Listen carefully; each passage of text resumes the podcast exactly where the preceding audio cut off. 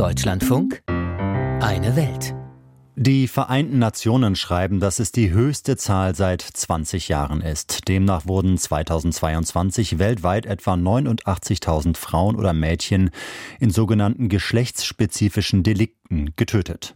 Femizid ist ein anderer Begriff dafür und meint zum Beispiel, dass sich Männer in patriarchalen Gesellschaften als so übergeordnet empfinden, dass sie teilweise zu tödlicher Gewalt an Frauen greifen.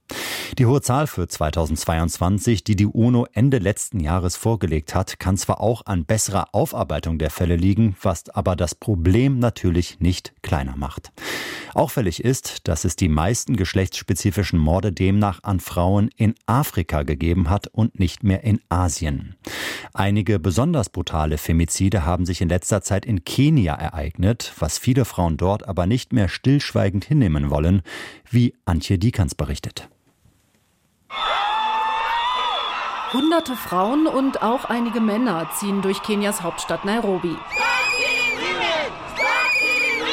Hört auf, Frauen zu töten, rufen sie. Mehrere brutale Morde in den vergangenen Wochen haben sie auf die Straße getrieben.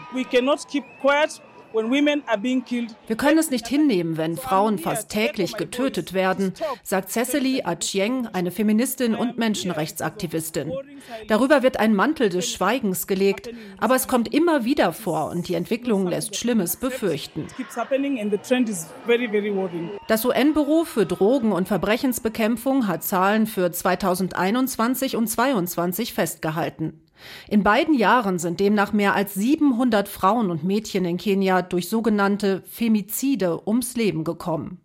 Wegen ihres Geschlechts ermordet worden. Zwei Fälle gingen zuletzt in Kenia besonders durch die Schlagzeilen. Junge Frauen, die tot in Airbnb-Wohnungen gefunden wurden. Eine von ihnen Studentin, die andere eine bekannte Social-Media-Persönlichkeit. Beide waren mit jungen Männern, die sie noch nicht lange kannten, in die Wohnungen gegangen. Unverantwortlich finden manche dieses Verhalten. Andere sagen, Frauen müssen selbst bestimmen dürfen, mit wem sie sich wann und wie treffen wollen. Das gibt niemandem das Recht, jemanden zu töten, sagt eine Obstverkäuferin in Nairobi. Keinem Mann das Recht, eine Frau zu töten. Schon 2021 hatte Kenia über Frauenmorde diskutiert. Damals war eine bekannte Langstreckenläuferin ermordet worden. Agnes Tirop hatte noch wenige Wochen vor ihrem Tod bei einem Rennen im bayerischen Herzogenaurach einen neuen Weltrekord über 10 Kilometer aufgestellt. Gerade mal 25 Jahre wurde sie alt. Wir haben Tirop in ihrem Bett gefunden, beschrieb der zuständige Polizeichef damals den Tatort. Es war viel Blut zu sehen. Sie hatte eine Stichwunde am Hals. Wir glauben, dass sie so getötet wurde. Ihr Ehemann ist noch auf der Flucht. Inzwischen steht der Mann zwar vor Gericht, wurde aber noch nicht verurteilt. Ein Grund für die Wut der Frauen. Häufig werden die Täter nicht zur Rechenschaft gezogen.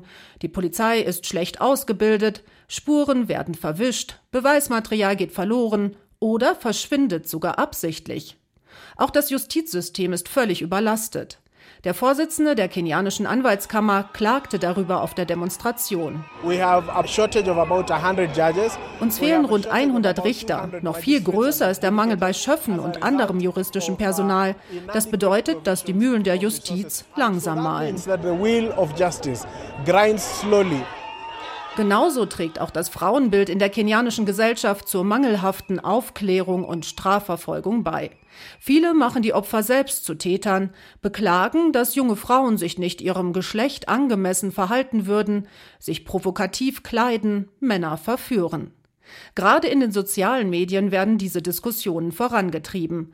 Zum Beispiel von Andrew Kiebe, der allein auf Facebook eine halbe Million Follower hat. Er gibt den Ermordeten zumindest eine Mitschuld an ihrem Tod, so hätten sie nicht mit in die Airbnb-Wohnungen gehen dürfen. Hey,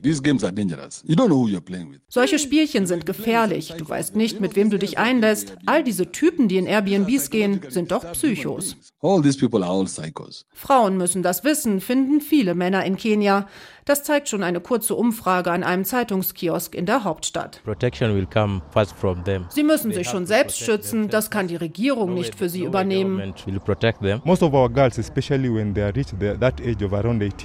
Die meisten Mädchen, wenn sie so etwa 18 Jahre alt werden, gucken doch nur noch aufs Geld. Und das haben die meisten, die ihre Opfer dann in solche Fallen locken.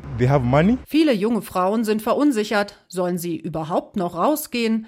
Wann wird es für sie zu gefährlich? Ich habe Angst, mich noch zu verabreden, sagt eine Verkäuferin. Es scheint ja ein Trend zu sein, dass Frauen getötet werden. Es könnte also jederzeit passieren. Das ist sehr erschreckend. Auch die Frauen auf der Demonstration in Nairobi scheinen die jetzige Generation der Männer fast schon aufgegeben zu haben. Lasst uns unsere Söhne erziehen, rufen sie. Doch manche haben noch Hoffnung, dass sich die Gesellschaft in Kenia so ändert, dass Frauen selbstbestimmt leben können. Wir wollen nicht gerettet oder besonders beschützt werden. Wir wollen nur das Recht haben, in Frieden und ohne Angst um unser Leben zu existieren. Femizide in Kenia. Frauen erheben sich gegen Gewalt aus dem ostafrikanischen Land. Ein Beitrag von ARD-Korrespondentin Antje Dikans.